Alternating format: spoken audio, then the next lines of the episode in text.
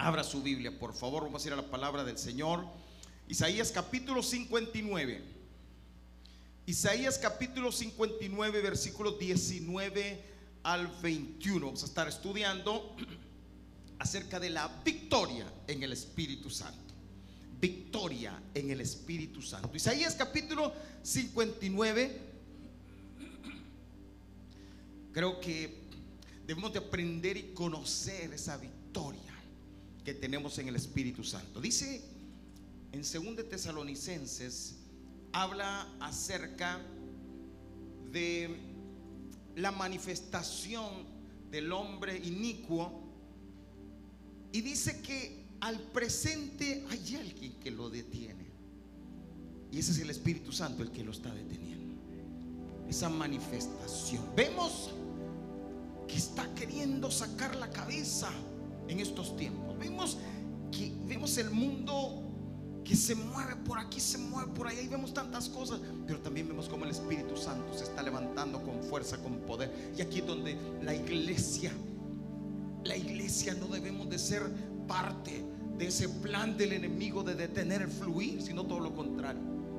Tenemos que ser los que acogemos el Espíritu y lo llevamos por todo lugar, porque ese es el pleito ahora hay un pleito entre la carne y el espíritu. Y debemos darle lugar al espíritu para que venza y derrote al enemigo. Para que la iglesia podamos estar cada día mejor. Una iglesia mm, preparada para la venida de Cristo. Amén. Así que lea conmigo. Isaías capítulo 59, versículo 19 dice, y temerán desde el occidente el nombre de Jehová. Y desde el nacimiento del sol su gloria porque, Diego mío, porque vendrá el enemigo como un río, mas el Espíritu de Jehová levantará bandera contra él. Y vendrá el redentor a y a los que se volvieren de la iniquidad en Jacob, dice Jehová, y este, oiga, este será mi pacto con ellos. Dijo Jehová, el espíritu mío que está sobre ti y mis palabras que puse en tu boca no faltarán de tu boca, ni de la boca de tus hijos, ni de la boca de los hijos de tus hijos. Dijo Jehová desde ahora y para siempre. Aleluya. No faltarán sobre tus generaciones. Escucha, tus generaciones serán benditas. Tus generaciones recibirán el avivamiento. Cuando tú recibes el avivamiento, hay un pacto que hace Dios contigo. Tus generaciones también tendrán avivamiento. Tus hijos y los hijos de tus hijos. ¿Cuántos lo están creyendo, hermano? Tus hijos y los hijos de tus hijos, tus nietos Aquí hay abuelos, aquí hay bisabuelos que creen y dicen, declaran, mis hijos serán benditos, mis nietos serán benditos. No es lo que tú ves ahora, y repito, no es lo que tú ves ahora, es lo que Dios dice ahora, es lo que Dios declara ahora, es lo que Dios abre su boca y te dice ahora.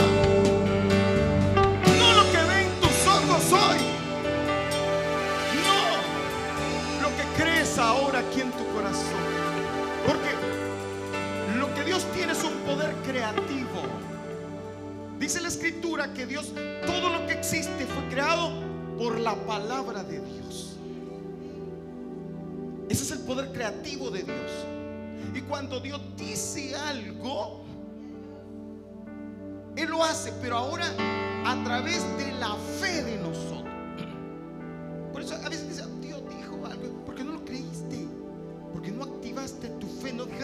que el poder creativo de Dios actuara en tu fe, porque tu fe también tiene que ser creativa. Tienes que verlo, visualízalo.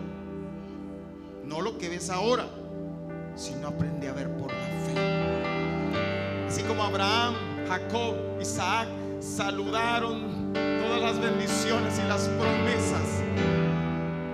Quiero hacerte un reto, un desafío, una invitación para la vigilia que vamos a tener el 25 trae por escrito las promesas que Dios te esté hablando. aquí las vamos a declarar vida. Aquí vamos a declarar todas esas promesas. Las vamos a recibir en el nombre de Jesús. Pero tráelas escritas. Porque hay que tener poder creativo. Deja que el Dios sobre. Aleluya. Tome asiento, por favor. Hay una versión que dice, cuando el enemigo cuando el enemigo venga como una tempestuosa marea, el Espíritu del Señor lo hará retroceder. El Espíritu del Señor. Hace unos tiempos atrás escuché a un predicador decir avivamiento significa, y, nos estaba hablando de lo que es avivamiento, pero de repente dijo, avivamiento también significa problemas, discordias, pleitos, disensiones, enemistades. Yo me quedé, ¿cómo, cómo así? ¿Cómo? Uno, yo queriendo anotar que era avivamiento y cuando empieza a decir, me quedo, dejo de escribir, me quedo, ¿cómo, cómo, cómo que todo eso significa? Avivamiento es vida, paz, gozo, alegría. Decía, no.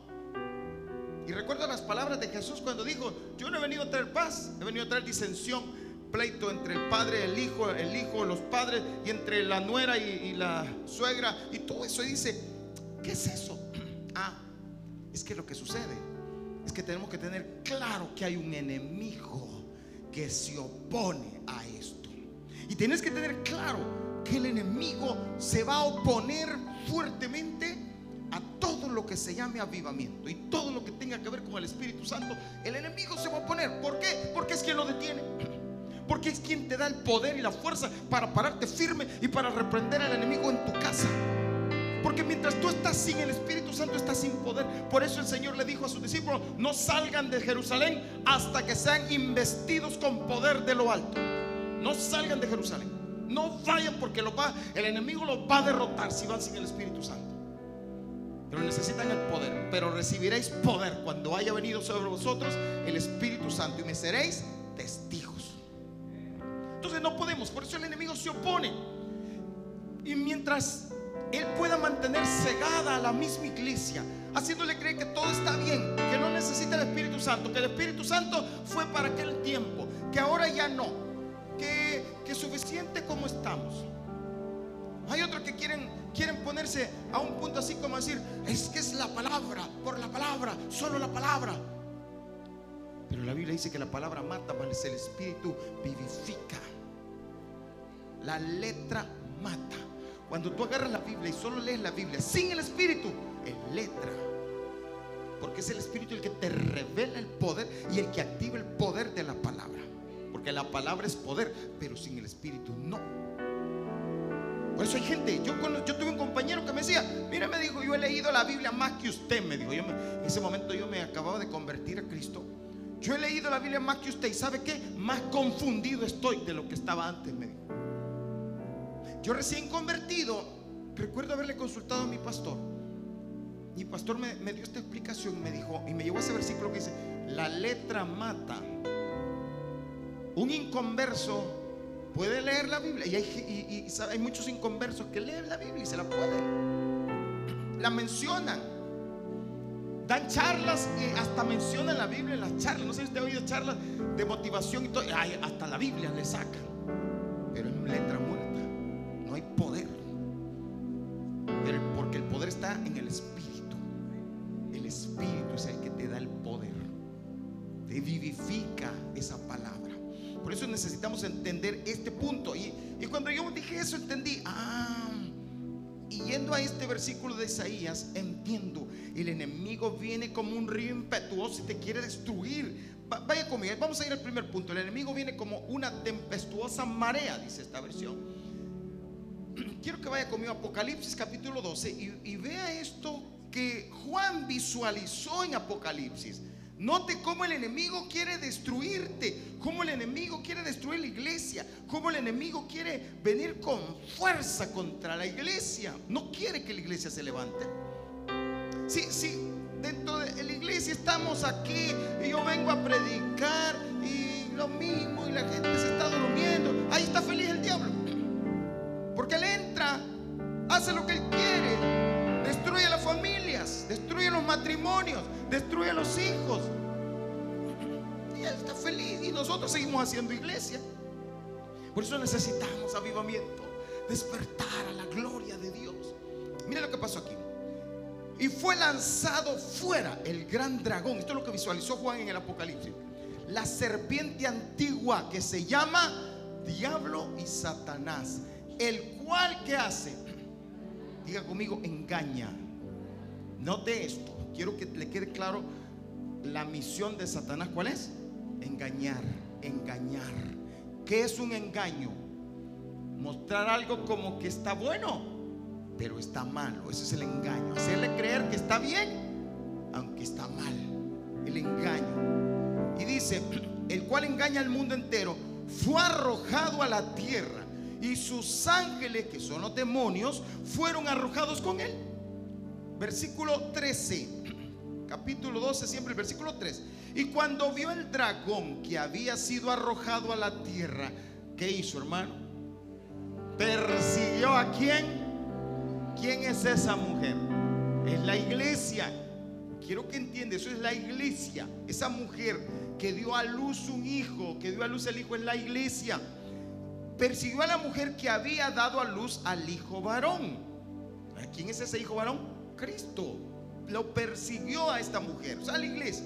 Y se le dieron a la mujer las dos alas de la gran águila para que volase de delante de la serpiente al desierto, a su lugar donde es sustentada por un tiempo y tiempos y la mitad de un tiempo. Esto nos habla de Daniel. Versículo 15. Y miren esto, la serpiente que hizo arrojó de su boca tras la mujer agua como que ¿Qué dice Isaías? ¿Cómo viene el enemigo? Como un río impetuoso. Arrojó agua como un río para que fuese arrastrada por el río. ¿Alguna vez lo ha arrastrado una ola del mar a usted? Me acuerdo, a mí varias veces, ¿verdad? Yo me acuerdo que una vez me pegó una arrastrada una ola. Y dije, ahora aquella que usted dice, ¿y ahora qué pasó? Y yo me acuerdo que salí todo lleno de arena, pero también de unas bolas como algas y, con basura en la cabeza, arrastrado totalmente. Eso es lo que hace el diablo. Pero note esto: el punto no es la arrastrada, es lo que le impregna. Pero sigamos leyendo. Versículo 16. Pero la tierra ayudó a la mujer, pues la tierra abrió su boca y tragó el río que el dragón había echado de su boca. Entonces el dragón se llenó de qué? De ira contra la iglesia. Esa es la mujer, la iglesia. Y se fue a hacer guerra contra el resto de la descendencia de ella. Los que guardan los mandamientos de Dios tienen el testimonio de Jesucristo. ¿Te das cuenta? El enemigo no está contento y hace guerra. Y como río, ¡guau! Tira. Y a veces nosotros mismos tengo a tirar a la iglesia. Sí, ya te agarró el diablo. Te, lanza. Y ni te percatas. Ay, no, ay, ay, ando desanimado. Ay, no se engaña. Y ya te agarró. Y comenzás a creer. Ay, no, es que, es que yo siento que el pastor ya me cae mal. Y entonces, no es que yo te caiga mal, es el diablo el que te está arrastrando. Es que, es que que ay, no, es que hoy, hoy sale más tarde. No es el punto. El punto es que el diablo te está arrastrando. Diga que tiene para y te habla. Ahora, yo le voy a mostrar.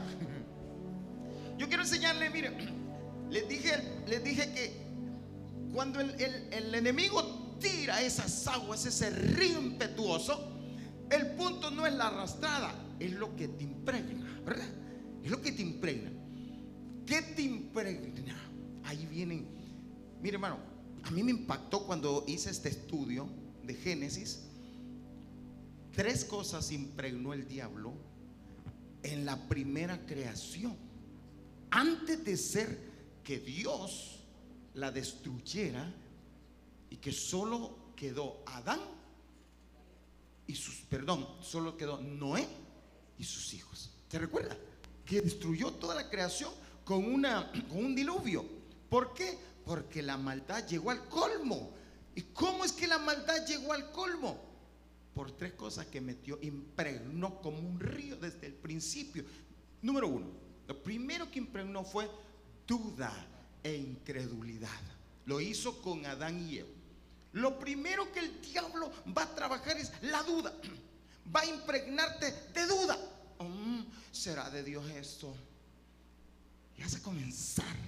Y, así comenzó. Solo note cómo ese río impetuoso arrasó con todo. Duda e incredulidad. Con que Dios te ha dicho. ¿Verdad que sí le a la serpiente? Con que Dios les ha dicho, no morirán. Y empezó a asegurar. Y así anda hoy en día. Escuchamos por todos lados cosas. Ay, no, esa cosa, eso no es de Dios. Eso, es mover, eso, eso era de antes. Les agarra feo. Eso es del diablo. Cuidado con eso, porque no vaya a ser que usted esté blasfemando contra el Espíritu Santo. Y comenzamos a caer en esa mentira del diablo, en ese engaño. Y comienza, mm, no, ay no, ay, esa, ay, a mí me da miedo. Cuidado. ¿Se acuerda que dijo? Con que Dios os ha dicho, no comáis de todo árbol del huerto. Así, fue llegando. Pero le dice, y la serpiente le dijo a la mujer, no moriréis. Y comienza a asegurar algo que era falso. Porque sabe Dios. Y comienza a meter mentira en aparente verdad. Porque eso es lo que así trabaja el diablo. El engaño. El engaño. Y comienza a meterte duda e incredulidad. Allí, allí empieza esa trama. Pero segundo, ¿qué más Dios metió? Rebelión. ¿Se recuerdan después quién, quiénes fueron los hijos de Adán y Eva? ¿Qué hizo Caín? Porque se rebeló contra Dios. Porque lo segundo que viene, entonces mete la rebelión. Ve, y yo, ¿por qué vos Yo no quiero, ve, ve. Yo no quiero hacer nada. ¿Y por qué, pues? Levante su mano. Ve, ¿y por qué la voy a levantar? Y el corazón se comienza a revelar. Y no, a veces ni nos percatamos porque el río corre así. En un descuido, nos metió la rebelión. Y nos empezamos a rebelar contra nuestras autoridades, contra nuestros padres. Nos empezamos a, a, yo no quiero. Se siente usted de repente, usted sabe que está bien algo, pero usted dice, pero yo no quiero. ¿Y por qué? Pues, comienza la rebelión. Y ahí vamos siendo arrastrados. Dice la Biblia que cuando Caín porque Caín estaba con Dios y presentó ofrenda al Señor. Pero dice la Biblia que no le agradó la ofrenda de Caín. Y vino él y se enojó. En vez de decir, Señor, perdóname, ¿cómo quieres que te agrade? No. Dijo, se enojó y se molestó. La rebelión. Te va llevando y te va arrastrando. Pero luego viene lo tercero. Dureza de corazón y entra la dureza. Ahí sí quiero que hagamos un versículo, Salmo 81, versículo 11, y contamina todo. Allí, hermano, en esa dureza ya nos atrapó ahí. No quiero nada. Ahorita estoy bien. Mejor que ustedes estoy. yo platico con Dios. Yo no necesito ir a la iglesia. y la gente se endura, el corazón se te endura.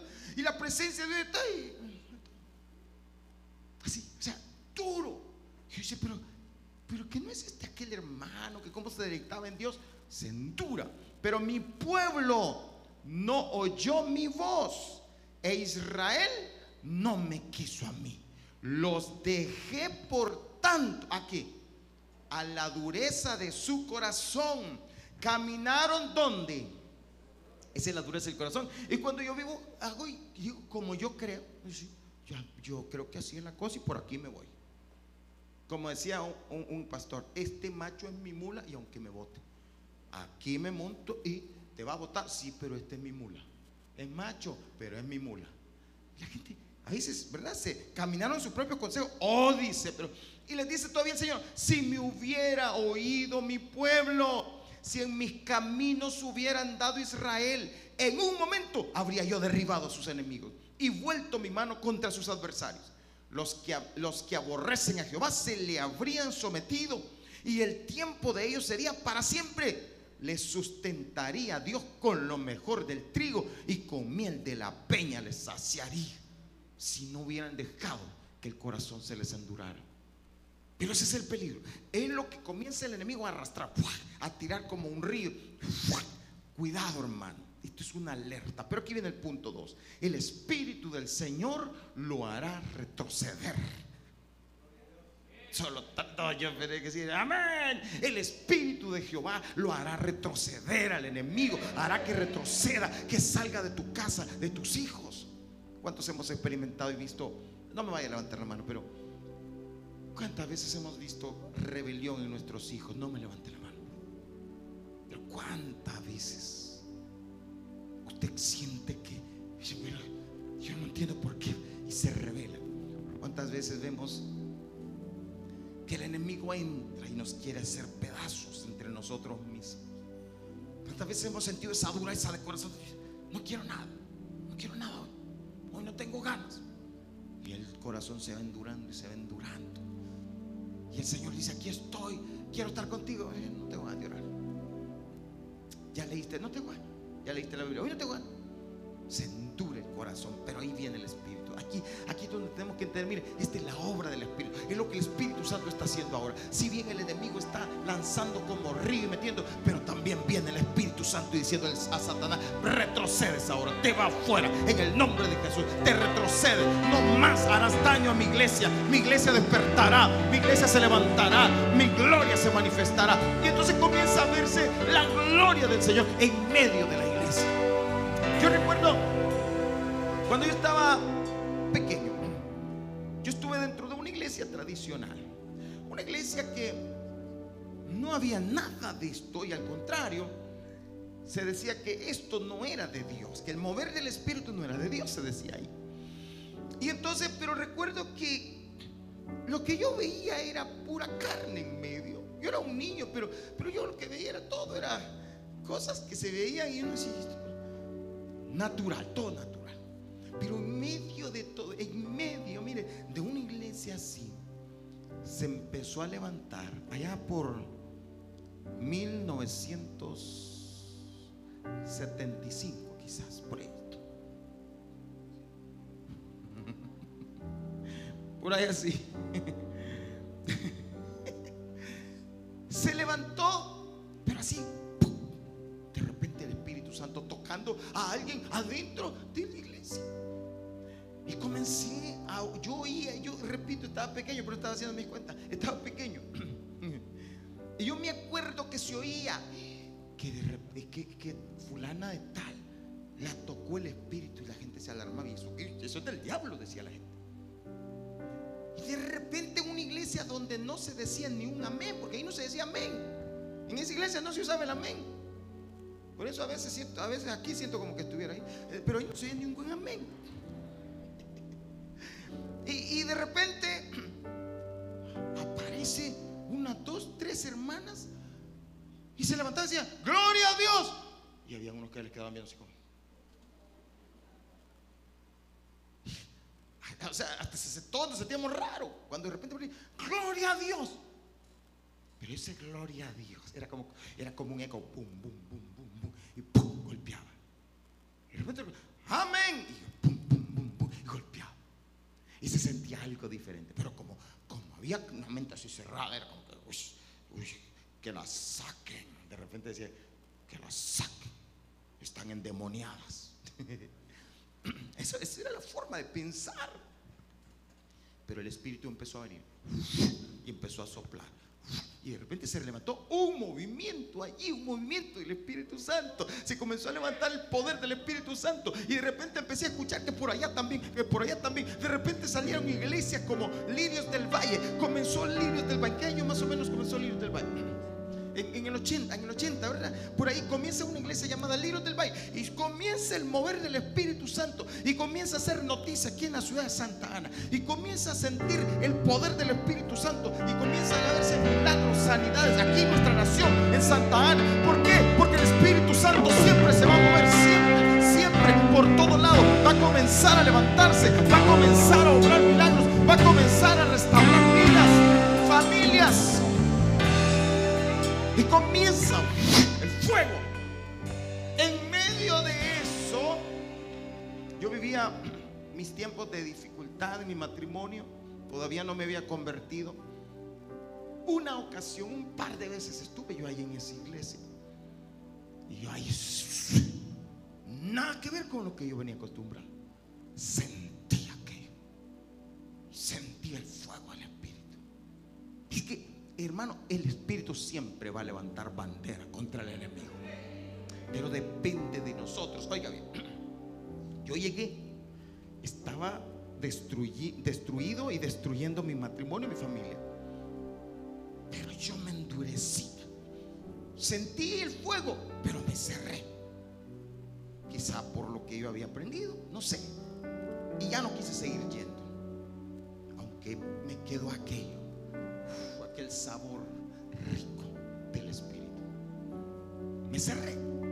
Por eso aquí lo que vengo a compartir. Lo segundo, número uno, tiene que ser derramado sobre ti. Tienes que recibir el derramamiento. Tienes que llenarte de él. No puedes simplemente decir, ah, sí, hazlo. No, tiene que recibir su fuerza, tiene que ser investido de poder de lo alto. Por eso el Señor le dijo a sus discípulos allá en Lucas 24, 49, y aquí yo enviaré la promesa de mi Padre sobre vosotros, pero quedaos vosotros en la ciudad de Jerusalén hasta que seáis investidos de poder desde lo alto. Y el Señor empieza a derramar su fuego, empieza a derramar. Y comenzamos. Cuando cuando yo me convertí a Cristo, tenía 24 años. Llego a la iglesia, una iglesia que estaba viviendo uno de sus mejores avivamientos. Llego a una iglesia, entro a la iglesia y el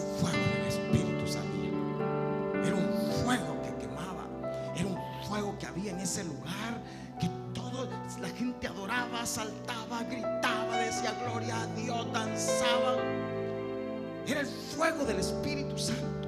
La gente comenzaba a hablar en otras lenguas. Para mí todo eso era extraño. La gente hablaba en lenguas, cantaban en lenguas. Brotaba el cántico nuevo en medio de esa iglesia. La llenura del Espíritu era real. Yo la sentía, yo lloraba. En mi cabeza había aquella frase, y no es broma, aquella frase que decía, dicen que los hombres no deben llorar. Y yo trataba de esconder mi llanto, pero la presencia era tan fuerte que terminaba llorando. Y de repente había un momento que yo estaba tirado en el suelo, chillando como niño. Y decían, ¿qué le pasa? No, era la presencia de Dios que quebrantaba mi corazón, quebrantando la dureza, la dureza del corazón que estaba haciendo Santo venía como bandera y decía, este territorio es mío, este corazón me pertenece. Te vas de este corazón de esta vida.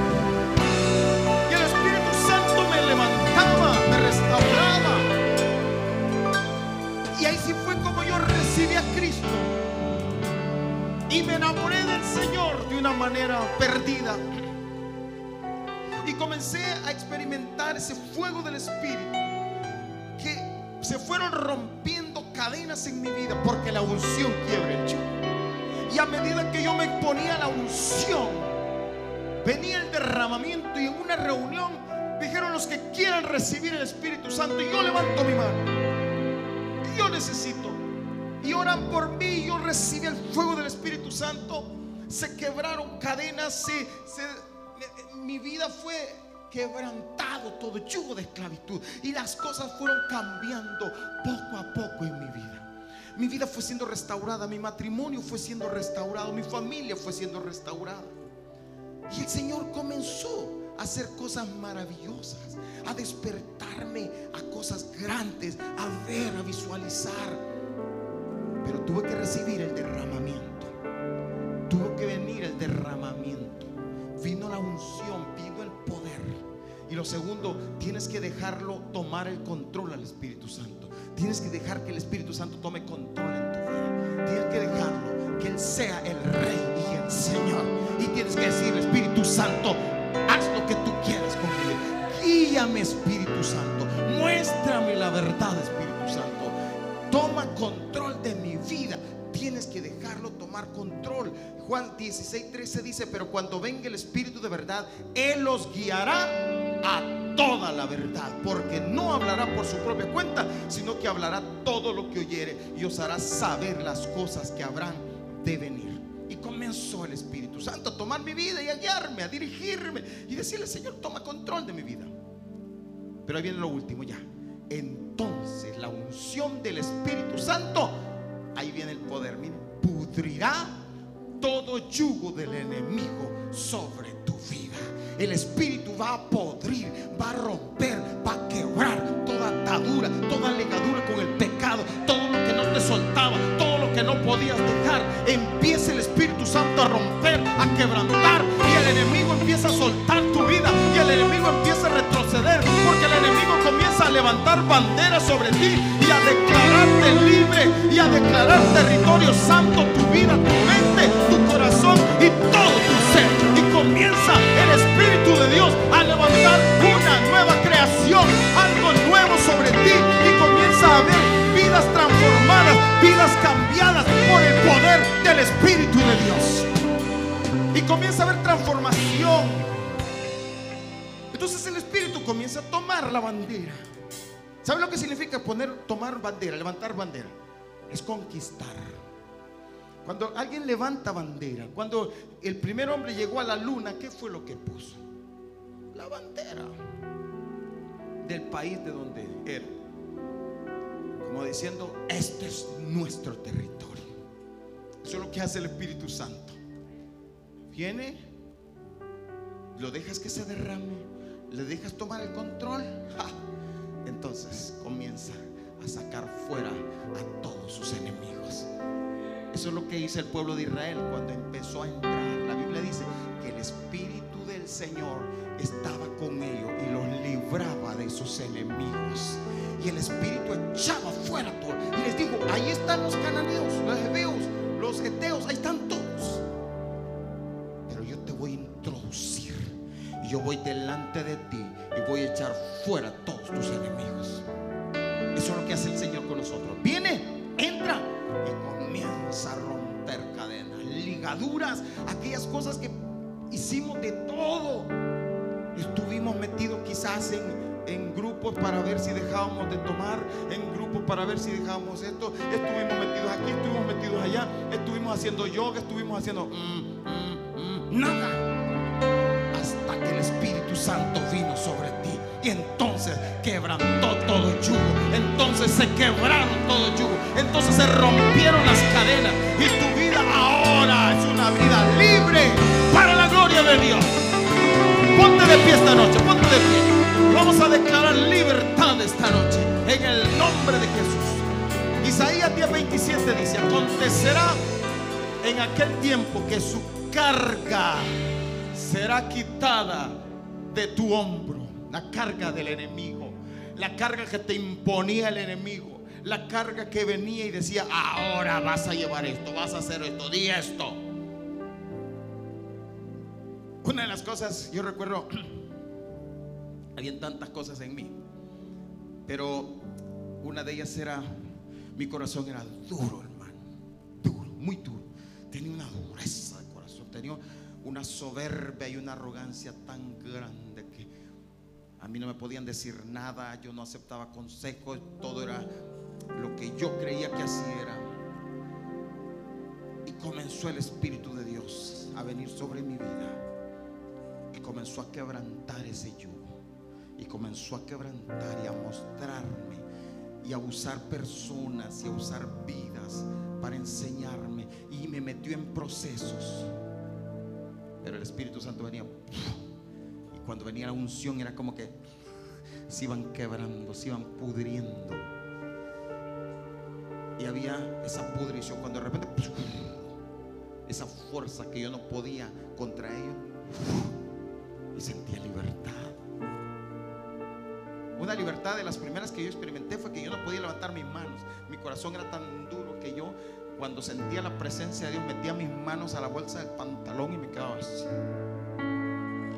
Aunque por dentro se estaba, sentía el fuego del Espíritu, yo metía mis manos y decía, no. Decía el que estaba al frente, levanta las manos, manos metía. Era, yo era bien rebelde.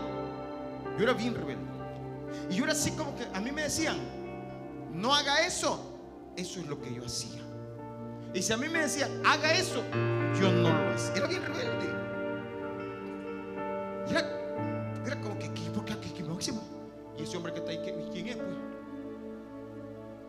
Yo llegaba a las prédicas y llegaba así a cuestionar lo que ese hombre decía. Pero el Espíritu me botó todo eso.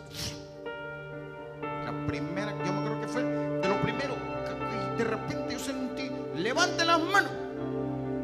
No sé en qué momento yo las estaba levantando, pero cuando las levanté sentí una libertad tan poderosa. Sentí una gloria de Dios sobre mí. Y mi vida comenzó a romperse. No solo eso, muchas otras cosas. Y un día me dijeron, abre tu boca, habla en lenguas. Y yo no sabía, no entendía qué era eso. Y me abre tu boca. Y yo comencé a abrir mi boca y comencé a hablar en otras lenguas. Y comencé a experimentar la, libertad de poder hablar en lenguas.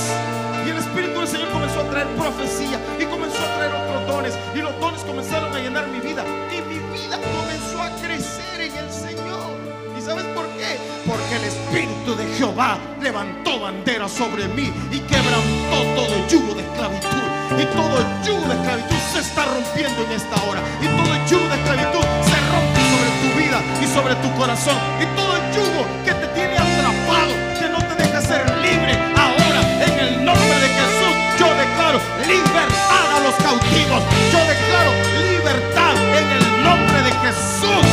levántate.